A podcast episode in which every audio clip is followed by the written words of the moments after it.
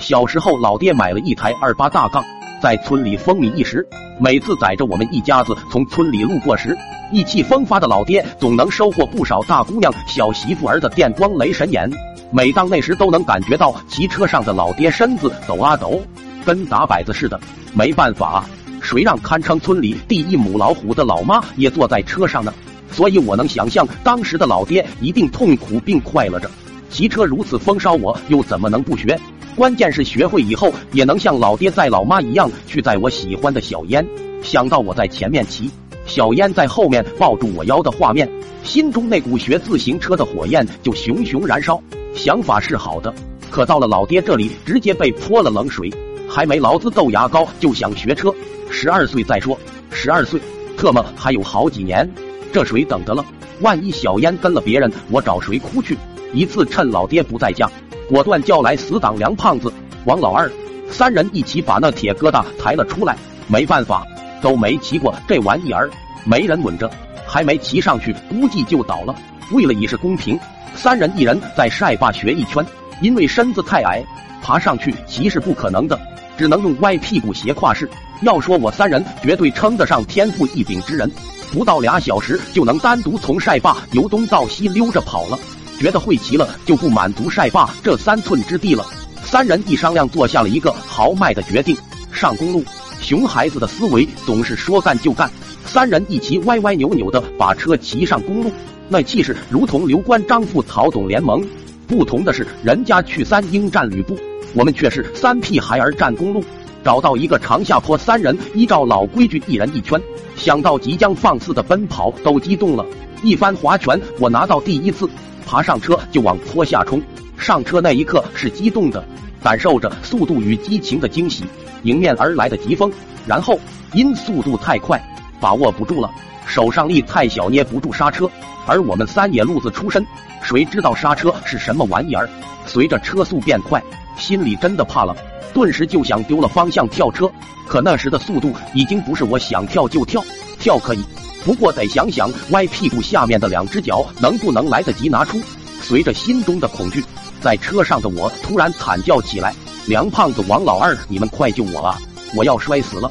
可能我真的对骑车有天分，那种情况下方向居然还没乱，车子依然走在公路中间。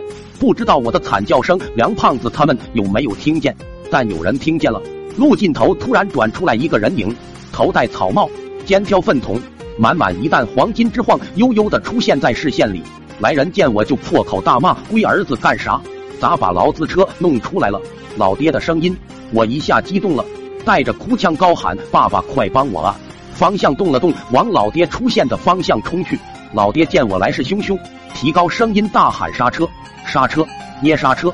我哪晓得刹车在哪儿？紧张中也压根不知道他喊的什么东西。一边把车子往他那边冲，一边哭喊：“爸爸，快帮我挡住！我停不下来了！”老爹闻言，眼珠子都差点瞪出来了，挑着粪桶不停原地转圈圈，想放下，看看身后就是一个大斜坡，再看看我来势汹汹的架势，最终牙齿一咬，仰天大骂：“你龟儿子哩！居然就那么肩挑粪桶，俩腿岔开，摆了个一夫当关，万夫莫开之势，等着我冲上来！”随着距离越来越近，我已经能看清老爹的表情。只见他双目突出，身体微微颤抖，一旦黄金枝在肩头换来换去，似乎在考虑怎么把我挡住，又不让我受伤。最后关头，他还是选择了最稳妥的铁索横江式扁担横挑，一手稳住，一手伸出抓向我冲过来的车把手。我猜想老爹大概是想以自己的力气加粪桶的重量来挡住我的冲势，可他还是失算了。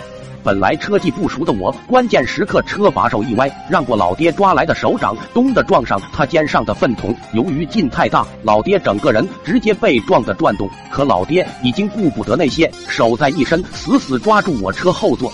一阵噼里啪啦声中，自行车终于在老爹的神威下被拽倒，一同倒下的还有我俩。我由于惯性，直接扑出去老远，摔进斜坡旁一片玉米地，玉米杆压倒一大片，没受什么伤。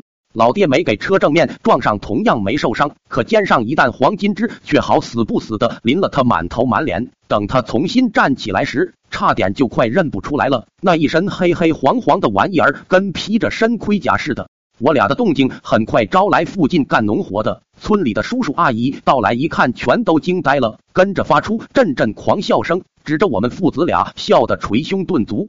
老爹脸都气变形，再次奋起神力，拔出一根玉米杆，伸手在脸上一抹，恶狠狠的道：“老子之前怎么给你说的？平时真惯着你了。”我见状，吓得爬起来就往家跑，也不知道那天老爹哪来的潜力爆发出来。平时挨打跑路从没输过，可那次任凭我使出吃奶的劲，俩腿都甩成了风火轮，还是被老爹一路从公路撵着打到家，自行车都不要了。